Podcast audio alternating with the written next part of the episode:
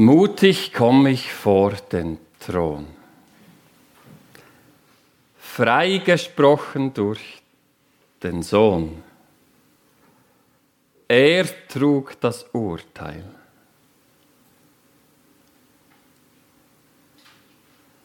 Glaubst du das? Stimmt denn das? Hat Jesus wirklich dein Urteil, das du hast verdient, getragen? Und wie viel von diesem Urteil hat denn Jesus getragen? 50 Prozent? Freigesprochen auf Bewährung? Im Wiederholungsfall, im Rückfall, wieder Internierung auf dem Torberg. Wie viel vom Urteil, das du hast verdient, hat Christus getragen? 100% oder nichts? Entweder hat Christus dich freigesprochen ganz, oder das Evangelium ist einfach eine religiöse Botschaft, wie alle anderen auch. Das Wasser vom Leben hat dann doch ein paar Beimischungen. Nein, gell? Und wenn Gott uns lässt erleben, dann nicht, weil er uns nicht liebt. Manchmal kommt schon viel zusammen, wenn man das Zeugnis oder den Bericht hört. Ich, ich weiß nicht, wie du heisst. Wieder operieren, habe ich verstanden, aber nicht das erste Mal. Und wir leben schon in einer brutalen Welt, gell? Eine Tagesschau schauen, längt ja, für depressiv zu werden. Oder nicht? Also wenn du noch ein Herz hast in der Brust und noch Gefühl hast, dann denkst du, das kann ja eigentlich schon nicht sein. Und ich meine nicht nur das, dass wir in dem Sinne in einer brutalen Welt leben, dass wir leiden und dass es Krieg ist und Ungerechtigkeit, sondern auch darum leben wir in einer brutalen Welt. Weil wir leider auch in, in christlichen Kreisen, aber nicht nur dort, auch sonst unter Menschen schnell dabei sind, einander zu beurteilen.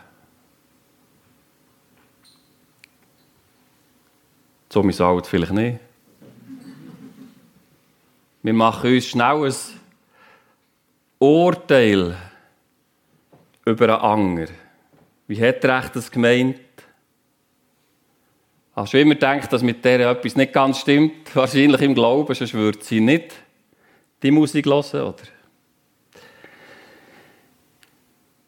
Und das einzige Urteil ist welches, was wirklich zählt? Über dein Leben, über mein Leben.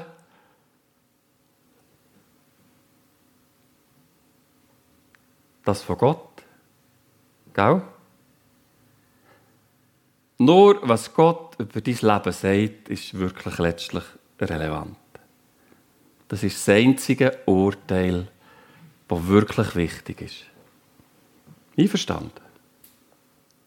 Weil Menschen sind nur Geschöpfe aus dem Staub. Und liegen einmal in so einer Holzkiste. Und wir vergeuden eigentlich unser Leben, wenn wir unser Leben abhängig machen vom Urteil von Menschen. Die meisten werden als Original geboren und sterben als Kopie. Warum? Weil sie vom Urteil der Menschen sich viel zu fest beeinflussen und bestimmen. Das einzige Urteil, das wichtig ist über dein Leben, ist das, was der Schöpfer von Himmel und Erde über dir sagt. Spürt ihr ein bisschen die Luft vor Freiheit, die da einzieht? In eine Seele. Wenn nicht deine Frau letztlich bestimmt und deine Kinder und deine Eltern und der Pastor oder wer auch immer, oder der Lehrer, der hat gesagt, aus dir gibt es nichts, oder was auch immer sondern wenn nur wichtig ist, was der Schöpfer von Himmel und Erde über dir sagt. Und da leben wir in einer brutalen Welt. Ich kann mich erinnern, als ich vor ganz vielen Jahren ins Bauernlehrjahr bin, ins Welschen. Mein Vater hat das gut gemeint, dort auf dem Miststock, im Senkli oben, ist halber Lüder oben dort. Gesagt, Samuel, denk dran, der erste Eindruck ist der wichtigste.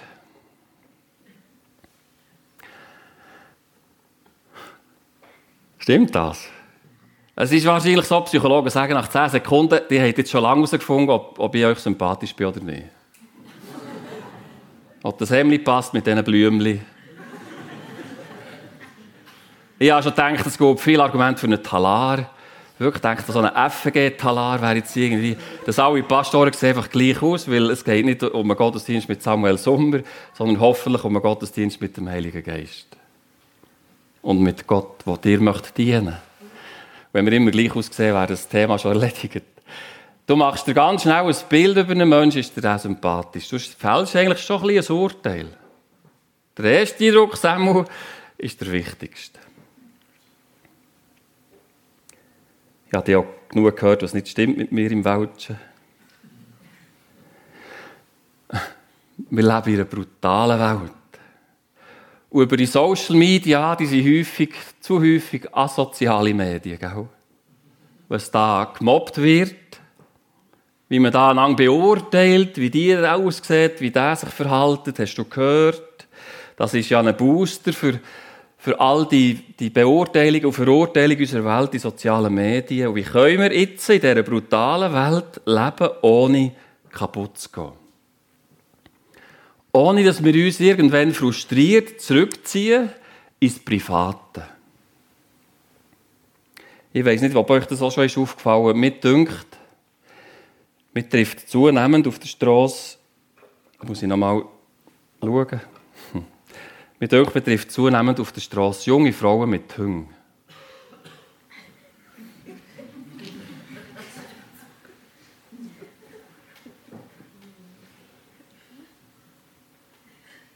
Ich, nehme an, das ist ein Phänomen. Vielleicht fällt es euch auf. Wenn man überlegt, warum ist das so? Und vielleicht ist ein Hunger eben treu und verletzt nicht und beurteilt nicht dauernd, sondern ist einfach da. Und wir werden unmöglich die Ernte im Emmental einbringen, wenn sie in der Gemeinde nicht anders läuft als in der Welt, wo du dauernd beurteilt wirst, wo der erste Eindruck wichtig ist. Wir können jetzt euch fragen, oh, ich frage jetzt euch, Wie manche Regeln muss ein Mensch erfüllen, damit er zur FG Summiswald dazugehören darf. Und zwar ganz dazugehören.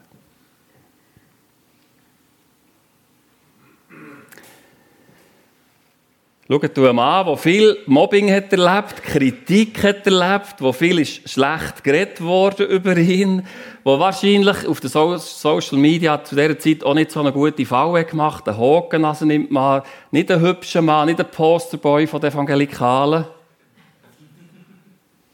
Ist der Apostel Paulus. Er gibt uns eine Hilfestellung. Weil er nämlich eben sagt, das einzige Urteil, das gilt, das wichtig ist über dein Leben, ist das, was Gott fällt. 1. Korinther 4, 1 bis 5. Und je mehr das sich auswirkt in einer Gemeinde, desto mehr, glaube ich, zieht so Menschen an, die merken, da, da wirst du nicht permanent beurteilt. Verurteilt.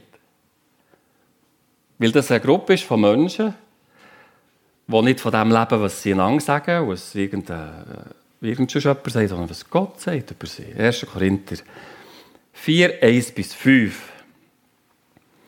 Paulus formuliert es so: Dafür halte uns jedermann für Diener Christi und Haushalter über Gottes Geheimnisse. Nun fordert man nicht mehr von den Haushaltern, als dass sie für treu befunden werden. Mir aber ist ein geringes, dass ich von euch gerichtet werde oder von einem menschlichen Gericht. Auch richte ich mich selbst nicht. Ich bin mir zwar nichts bewusst, aber darin bin ich nicht gerechtfertigt. Der Herr ist's aber, der mich richtet. Darum richtet nicht vor der Zeit, bis der Herr kommt der auch ans Licht bringen wird, was im Finstern verborgen ist und wird das Trachten der Herzen offenbar machen. Dann wird einem jeden von Gott sein Lob zuteil werden.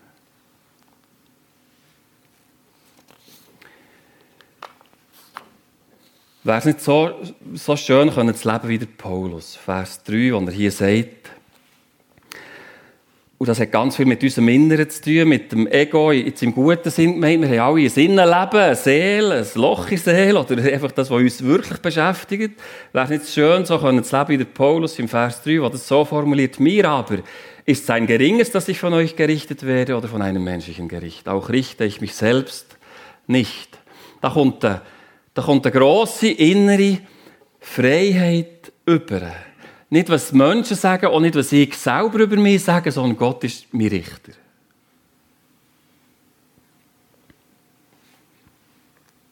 Wäre das nicht schon als junger Mensch in der Midlife-Krise und so um Pensionierung und nachher? Gar nicht so einfach, gell, wenn du nicht gefragt wirst. Im Beruf. Dass nicht das, was du dir sagst und die Welt dir sagt und irgendjemand sagt, die definiert, sondern nur das, was Gott sagt. Ich weiß nicht, wie es euch geht. Vielleicht seid ihr alle viel stabiler in eurer Persönlichkeit. Aber überleg doch mal, wenn, wenn bist du so richtig am Boden zerstört? Innerlich. Und wenn geht es dir gut? Häufig ist es schon ein bisschen so, oder nicht? Ich will niemandem etwas unterstellen. Denn wenn du Anerkennung bekommst, wenn du Lob erfährst, wenn die Leute sagen, wow, toll gemacht, schön, danke vielmals, dann gibt es so einen Höhenflug.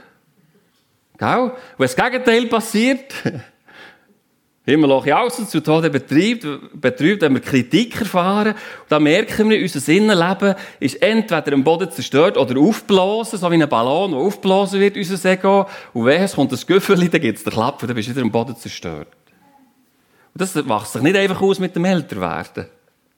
Das ist irgendwie in uns in, dass das Ego so leer ist, unsicher, unruhig, weil wir tief in, wahrscheinlich, wenn wir nicht völlig unbedarft sind, genau spüren, wir, wir längen eigentlich nicht. Wir längen eben nicht.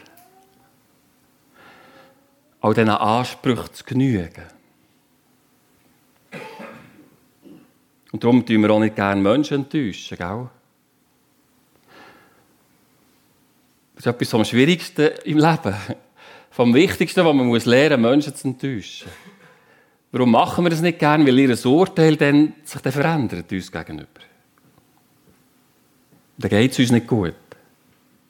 Ist ja auch menschlich irgendwo verständlich. Aber manchmal muss man seine Ehefrau enttäuschen, liebe Männer. Und vor allem umgekehrt auch. Es geht ja nicht nur um unsere Bedürfnisse, sondern es geht um, um die Verherrlichung von Christus in unserer Ehe. Er ist der, es wirklich darauf abkommt. Unsere, unsere Seele, unser Innere ist wie so ein schwarzes Loch. Da kannst du reinbuttern, was du willst. Es lenkt nicht an Wertschätzung, an Menschlicher. Sagen, du bist schon gut. Und an Lob und an was auch immer. Es lenkt einfach irgendwie nicht. Und darum sind wir alle so versessen auf Stars. Weil wir bei den Stars das Gefühl haben, die haben es irgendwie geschafft. Oder die bekommen jetzt die Anerkennung. Und die Fans, die die haben, und die Follower, die die haben, und das Einkommen, das die haben. Und wenn, wenn du das hättest, dann wärst du ein wertvoller Mensch. Dann könntest dir in deinem Ego gut gehen. Und das erklärt auch, warum die Fans vom FC Basel im Moment so verrückt sind. Weil die, deine Sportidole definieren dich. Wenn die gut sind, geht es dir auch gut. Und wenn die verlieren, geht es dir, das hat mit deinem Wert etwas zu tun, mit dir als Person. Darum Fan ist ja, du wirst so aggro. Das ist ja nur, also eigentlich ist es schon schräg, oder? Es ist ja nur 22 Männer und ein Bau und ein Rasen. Wo ist eigentlich das Problem?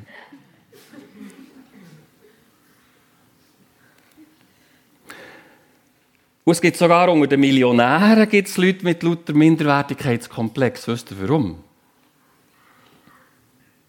Weil es noch Milliardäre gibt. Es längt immer noch nicht. Du bist immer noch nicht sicher, ob du es geschafft hast im Leben. Und da gibt es noch Milliardäre. Und darum reden wir auch so gern schlecht über andere. Das ist so eine Not. Was passiert nämlich, wenn du schlecht über andere redest und so Urteil fällst hindurch? In dem Moment fühlst du dich ein besser.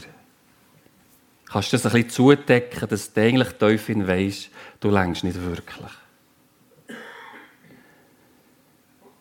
Da sind wir so selbstgerecht aus dem Vergleichen raus. Wir haben schnell das Gefühl, wir sind besser als der Anger. So ein moralischer Graben ist da sicher auf der richtigen Seite. Vom moralischen Graben bei ganz vielen Themen. Selbstrechtfertigung ist wäre theologisch gesprochen der richtige Begriff. Ihr findet das zum Beispiel Lukas 18, der Klassiker, Vers 9. Lukas 18, wo der Pharisäer in Tempel geht beten, was macht er? Er sagt nicht, Herr, ist da vor dir, vor deinem Thron mutig, weil du das Urteil hast, sondern was? Lukas 18, hört mal. Überlegt, klingt etwas an deinem Herz? Lukas 18, Vers 9, er sagte aber zu einigen, die sich anmaßten, fromm zu sein, also so ein richtiges, vollwertiges FG-Mitglied.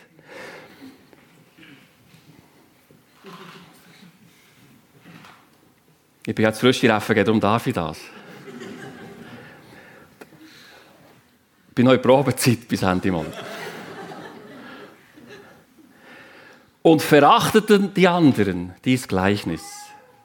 Und er zählt darauf, auf was sich der Pharisäer verlässt. Ich bete, ich faste, ich danke dir, Gott, bin ich nicht so unmoralisch wie der Zöllner dort. Und er verlässt sich auf die drei Sachen, die Gott hat gewirkt. Er betet, das ist ja gut. Er, er spendet, ist auch gut. Er hat ja das Budget. Und er äh, hat tatsächlich das Gefühl, er ist besser als der Zöllner. Und das Merkmal von Menschen, die ihr inneres Ego füllen mit eigener Leistung, ist was hier?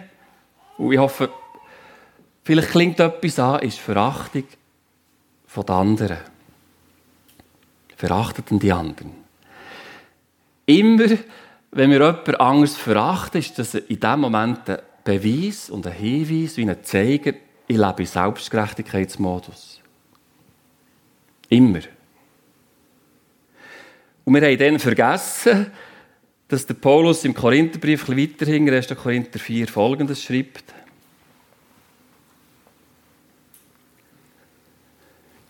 1. Korinther 4, lese ich 6 äh, und 7. Dies aber, liebe Brüder, habe ich im Blick auf mich selbst und Apollos gesagt.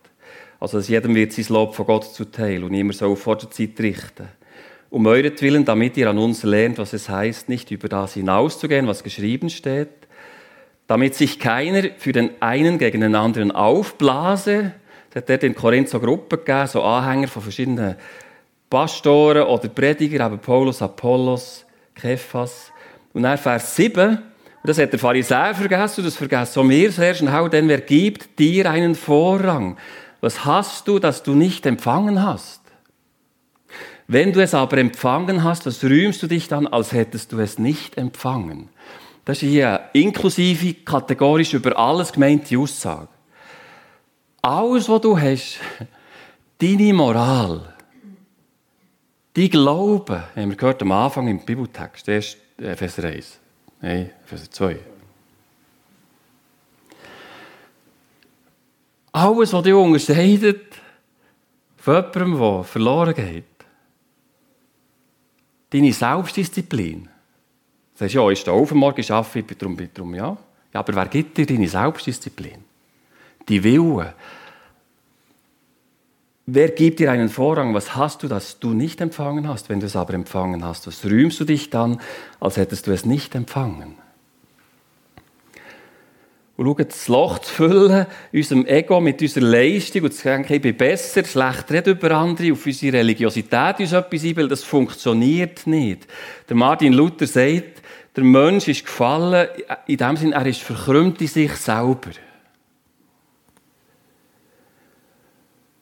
Und ich frage mich manchmal, warum in christlichen Kreisen so viele Menschen ein Problem haben mit Zorn.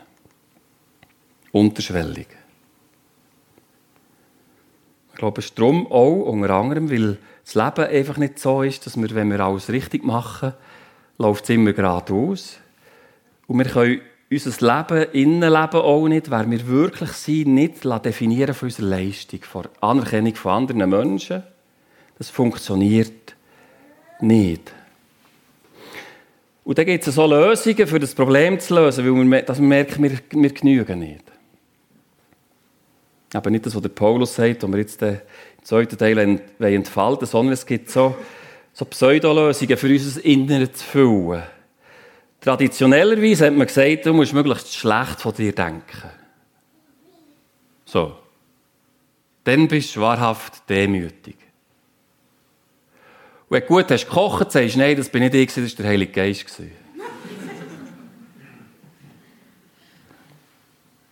möglichst schlecht von dir zu denken. Heute modern ist das Gegenteil, möglichst gut von dir zu denken. Das füllt das Loch in, deiner Seele.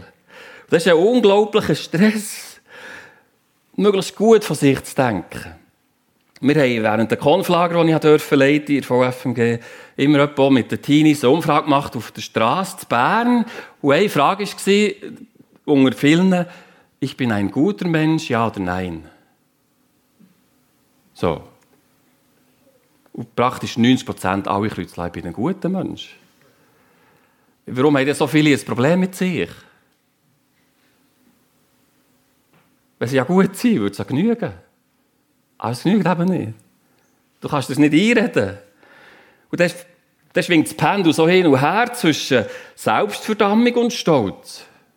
Selbstverdammung und Stolz. Weil wir nicht leben oder erleben, was der Paulus sagt, mir aber ist ein geringes, dass ich von euch gerichtet werde.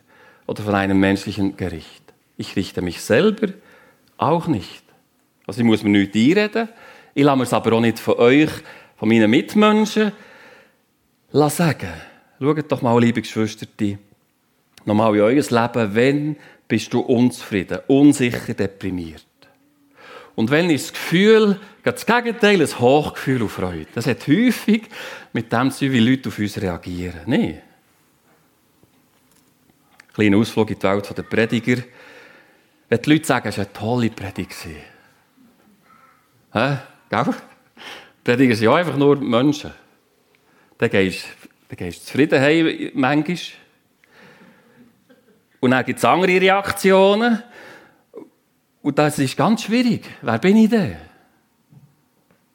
Mein Wert als Pastor, wenn die Gemeinde wächst, ist gut. Wenn sie nicht wächst, ist dann manchmal denke geht es wie diesen zwei Kollegen, Pastorenkollegen oder ein zum anderen sagt, hast du schon gemerkt, dass Gott immer die Falschen belohnt? Es geht einfach nicht so immer, gell? wie wir uns das würden wünschen. Und kann ich mich dann wirklich mitfreuen? Das wäre ja eigentlich schön, wenn ich innerlich zur Ruhe bekomme, kann ich mich immer mitfreuen, wenn es einem anderen Pastor gut geht in der Gemeinde, wenn die wächst. Gell? Und du kannst dich immer mitfreuen, wenn die Kinder von anderen Familien offensichtlich, scheinbar nach außen mindestens, wohlgeratener sind als deine eigenen. Dann kannst du dich von Herzen mitfreuen. Wenn der andere Bauer die schönere Kuh hat, er Viehschau, kannst du dich von Herzen mitfreuen. Weil dein Ego ist nicht gefüllt vom Erfolg als Pastor und vom Erfolg, was deine Kinder leisten in dieser Welt und wie schön, dass deine Kühe sind. Liebe Bauern, hat es da hier Bauern? Man hat früher gesagt, Bauern mögen sich nicht einmal aus Zang weggönnen. Ja, wieso? Weil wir immer irgendwie müssen unser Ego füllen. Und es muss gefüllt werden. Schaut, es gibt ja, und das ist ja das Geniale, was wir hier von Paulus lernen, es gibt ja eine Lösung für unser Ego-Problem. Wenn ihr den Zusammenhang leset, merkt ihr, dass sie da sehr menschlich denkt in dieser Gemeinde in Korinth. Eben der Paulus ist ein cool, andere gesagt, nein, der Paulus ist nicht so, der Apollos ist der coole. Und der Paulus sagt, darum rühme sich niemand eines Menschen, denn alles ist euer. Also es sollte nicht so menscheln, sagt er, der Paulus. Es sei Paulus oder Apollos oder Kephas, es sei die Welt oder Leben oder Tod, es sei Gegenwärtiges oder Zukünftiges. Alles ist euer. Ihr aber seid Christi, Christus aber ist Gottes. Liebe Gemein in Korinth und in Summiswald, alles gehört schon euch. Du musst nicht Anhänger sein von, von einer richtigen Gruppe oder was, irgendetwas, die definieren über einen tollen Pastor, hier so. Sondern in Christus gehört dir schon alles. Alles ist euer. Jesus allein kann unser Ego-Problem lösen. Was der Paulus hier sagt, wenn wir die Verse 3 und 4 nochmal lesen, Mir aber ist ein geringes, dass ich von euch gerichtet werde oder von einem menschlichen Gericht. Auch richte ich mich selbst nicht, ich bin mir zwar nichts bewusst, aber darin bin ich nicht gerechtfertigt. Der Herr aber ist's, der mich richtet. Was sagt hier der Paulus? Der Paulus sagt hier, so wie ich das verstehe, ich denke weder schlecht von mir, noch gut von mir. Ich denke gar nicht über mich. Im Sinn von Urteilen. Ich denke weder schlecht von mir, ich denke weder gut von mir, ich denke gar nicht über mich im Sinn von mir selber beurteilen. Ich richte mich aber selbst, ich bin mir zwar nichts bewusst, ich richte mich selbst nicht, aber darin bin ich nicht gerechtfertigt. Kann ja durchaus sein, dass ich einen grossen blinden Fleck habe in meinem Leben. Also Paulus sagt, das Urteil über mein Leben überlasse ich Gott.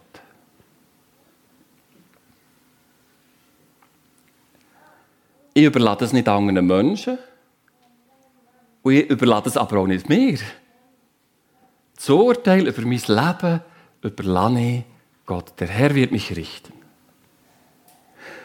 Der Paulus sagt hier nicht, es ist mir völlig egal, was die Menschen denken. Und die Leute sind mir alle egal, ich ziehe mich zurück und gehe spazieren mit dem Hunger nur noch. Weil Menschen haben mich so enttäuscht. Verurteilen mich durch. Das sagt er nicht. Sagt nicht, es ist mir egal, was die denken. Der Paulus sagt auch nicht, ich denke positiv oder negativ über mich. Der Paulus sagt, ich denke gar nicht an mich. Ich beurteile mich selber nicht permanent. Und das ist eine Freiheitsluft, die da einkommt durch das Evangelium. Das kann dazu führen, der Indikator ist, ob du dich eben kannst freuen, wenn es anderen gut geht, wenn sie etwas besser machen, wenn sie begabter sind. Das ist immer der Test, wenn anderen etwas gelingt. Und wenn dir etwas gelingt, kannst du dich auch freuen. Du musst nicht sagen, ja. Und wenn ich Sünden im Leben, in meinem Leben entdecke, was, ist, was mache ich dann? Wo gehe ich her? Wenn Gott mein Richter ist und nicht die Menschen, wo gehe ich her? Zu Jesus. Weil sein Urteil ist das Einzige, was zählt. Ich bin mir zwar nichts bewusst, aber darin bin ich nicht gerechtfertigt. Der Herr aber ist, der mich richtet. Es ist nur Gott, wo ich mal vor ihm stehe. Das führt zu einem Glück von sich selber los. Sie permanent müssen sich beurteilen. Da können wir viel lernen von Paulus. Weil er sagt, durch die Lösung, durch Jesus Christus, also der gesamte Korintherbrief, seine ganze Botschaft ist ja die, dass da einer ist in die Welt, der Jesus. Und der hat immer vollkommen gut gelebt. Immer. Moralisch rein, in seinen Beziehungen immer der Anger höher geachtet, immer barmherzig sein, das Gesetz von Gott erfüllt, bis in jedes Detail, immer in jedem Moment vom Leben als Mann. Und auch Jesus hat am Kreuz die Strafe getragen, als er gestorben ist, für mein Versagen. Und er hat am Anfang alle gesagt, oder er das, was ich wahrgenommen Jesus hat 100% vom Urteil getragen am Kreuz. Ist das immer noch so? Dann ist das Urteil von Gott über mein Leben welches? Wenn Jesus vollkommen hat gelebt für mich. Seine Gerechtigkeit ist meine. 2. Korinther 5, 21. Er hat den, der von keiner Sünde wusste, für uns zur Sünde gemacht, damit wir in ihm die Gerechtigkeit würden, die vor Gott gilt. Das heißt, wo Jesus an diesem Kreuz da gestorben ist, hat Gott ihn so behandelt, als hätte er so gelebt wie du und ich. Im Leiden von Jesus am Kreuz sehen wir, was wir haben verdient. Gott hat ihn so behandelt, als hätte er so gelebt wie du und ich. Er hat das Urteil, die schuldig, versagt, dreht am Kreuz damit Gott uns jetzt als Gläubige, die das angenommen haben, wer das noch nicht hat, macht das. Gang zu Christus, wende ihm zu. Damit Jesus uns jetzt, oder Gott uns jetzt so behandeln kann, als hätten wir so gelebt wie Jesus Christus. Die Gerechtigkeit gehört dir. Und das Urteil von Gott über dein Leben ist, wenn du Christ bist, in Christus bist, ist das Urteil von Gott welches? Heilig, vollkommen. Epheser 1, 3, vor Grundlegung der Welt erwählt, damit wir was? Heilig und untadelig. Weißt du, das heißt, untadelig? Das heißt tadellos.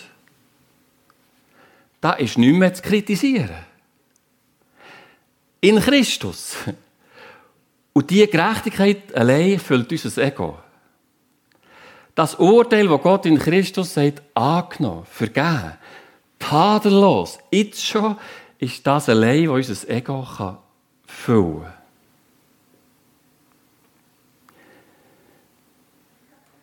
Ich lebe hier in der Welt von meinem himmlischen Vater, der mich schon angenommen hat. Und das Einzige, was jemand muss tun zur FG Sommiswald ganz dazugehören, hoffe ich, zum Wohl von dieser Person und zum Wohl von eurer Gemeinde, er muss zu Christus gehören. Punkt. Gell?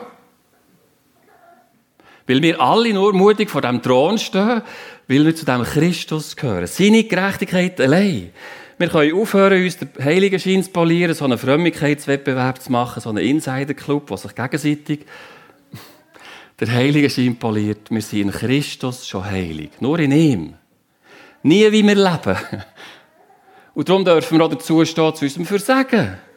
Wir müssen es nicht können kontrollieren. Für mich ist ja gesorgt. Ich bin schon gerecht vor Gott angenommen. Bei ihm aus dieser Haltung lebt der Paulus. Er sagt im 1. Timotheus tatsächlich, nachdem eine ganze Aufzählung kommt von Sünden, 1. Timotheus 1, ich muss das Wort aufschlagen das, das lässt ja fast den Boden aus, das ist mir von letztem erst begegnet, das habe ich gar nie so begriffen. Der Paulus ab Vers 9, da kommt eine ganze Aufzählung. An Sünder, also Sünd, und Sünder. Ungerechte, ungehorsam, gottlos, Unheilige, ungeistliche Vatermörder, Muttermörder, Totschlägen, Unzüchtigen, Knabenschänden, Menschenhändler, Lügner, Meineidigen. So. Schöne, schönes Panorama, gell? Und nachher sagt er, ein bisschen weiter hinten, dass es gewisslich war und ein Wort des Glaubens wert, dass Christus Jesus in die Welt gekommen ist, die Sünder selig zu machen, unter denen ich der Erste bin der fromme Pharisäer, der nie ein Knabenschänder war und ein Muttermörder und was auch immer da die ganze Aufzählung. Er sagt, in meiner Wahrnehmung vor einem heiligen Gott bin ich in meiner Wahrnehmung der grösste von allen Sünder. Genauso auf der Ebene wie alle anderen. Als frommer Pharisäer. Immer schon in FG Summiswald.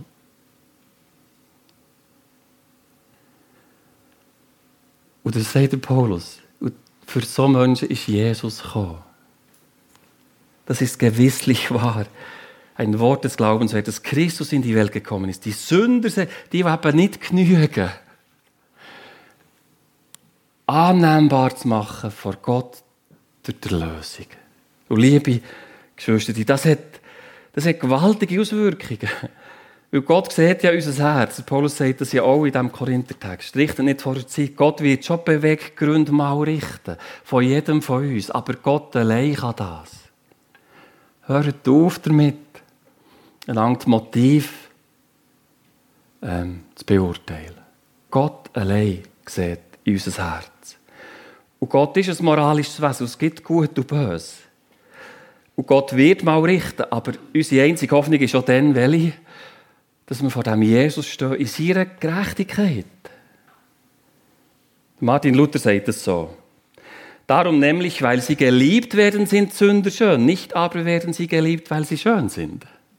Gau? Darum nämlich, weil sie geliebt werden, sind die Sünder schön. Also wir alle. Wenn der Paulus sagt, ich bin der Größte von. Das ist präsens formuliert. Liebe Gemeinde, das verhält durch alle theologischen Böden durch. Der Paulus hat von sich jetzt nicht der größte Sünder, der ich war. Er sagt immer noch in mir selber. Aber in Christus bin ich ganz etwas anderes. Heilig. Darum nämlich, weil sie geliebt werden, sind die Sünder schön, nicht aber werden sie geliebt, weil sie schön sind. Und das macht uns schon, das füllt unser Ego. Gottes Urteil über mein Leben ist schon das untadelig, vollkommen, angenommen, geliebt. Und zwar gerade in den Momenten, wenn wir es am wenigsten verdienen. Wir wollen schließen. Wir leben in einer brutalen Welt. Und unsere Nachfolge passiert in einer realen Welt. Und Pippi Langstrumpf glauben nützt nichts. Wieder, wieder, wieder. Ich mache mir die Welt, wie sie mir gefällt. Oder? Du kannst nicht Christ sein wollen werden und genug glauben und nachher ist das gegen Magie, gegen das Leiden. Und die Welt wird anders. Wir leben in dieser Welt und wir beurteilen oft und wie steht um unser Innere. Und ich wünsche euch und mir und uns als Christen noch viel mehr, dass wir wie der Paulus leben können. Ich lese die, die drei Verse nochmal, drei, vier und fünf. Mir aber ist ein geringes, dass ich von euch gerichtet werde oder von einem menschlichen Gericht. Auch richte ich mich selbst nicht. Ich bin mir zwar nichts bewusst, aber darin bin ich nicht gerechtfertigt. Der Herr aber ist der mich richtet. Darum richtet nicht vor der Zeit, bis der Herr kommt, der auch ans Licht bringen wird, was im Finstern verborgen ist, und wird das Trachten der Herzen offenbar machen. Dann wird einem jeden von Gott sein Lob zuteil werden. Gern gibt's den Lohn. Bunden mit unserem Motiv. Aber das macht allein Gott. Und jetzt gilt für mich, ich bin angenommen. Mein Ego darf sicher sein, weil eben nicht mehr von dem, was Leute über mich sagen, ich höre aber auch auf, permanent mich selber zu betrachten. Das ist im Bild gesprochen folgendes. Du kannst dich ja entscheiden, entweder schaust du immer in den Spiegel, das ist manchmal erhellend. Ich denke manchmal am Morgen, den kenne ich gar nicht, der da mir entgegenschaut. Und die geistliche Stand und die Urteilfälle, bin ich ein wertvoller Mensch, bin ich angenommen, bin ich... Äh, bin ich geliebt? Gehöre ich dazu? Kannst du das immer in deinem Spiegel dir anschauen, dein Leben? Und die wollen besser machen, durch das eben schlecht redest über andere, was auch immer. Das haben wir hoffentlich mitbekommen. Oder du kannst den Spiegel auf die Seite tun und gehst einem schönen Herbsttag jetzt im Bild aufs Niederhorn. Und schaust das Panorama an. Gell? Und es ist doch eigentlich so ein bisschen schräg, wenn wir immer noch in den Spiegel schauen und herausfinden, bin ich ein geliebter Mensch. Gehen wir aufs Niederhorn und schauen das Panorama und sehen, das ist der Schöpfer von Himmel und Erde. Und das ist das, was Gott in Christus mir schenkt. Und in Christus bin ich, habe ich das Lebenswasser, die Liebe, die ich brauche, die Geborgenheit, die ich brauche, das Angenommensein, die Sicherheit, die ich brauche, habe ich nur in Christus. Und das ist viel mehr, als ich eigentlich ver verarbeiten kann. Das kann ich sogar weitergeben. Dann mich freuen, wenn es anderen gut geht. Ich möchte schließen mit dieser Frage, junge Frauen, junge Männer vor allem, aber auch die, alle von uns. Was ist dein Schmuck und dein Ehrenkleid? Was definiert dich? Dein Innenleben? Der Paul Gerhard hat es so formuliert und das wünsche ich euch. Christi Blut und Gerechtigkeit das ist mein Schmuck und Ehrenkleid. Damit will ich vor Gott bestehen, wenn ich zum Himmel werde eingehen. Amen.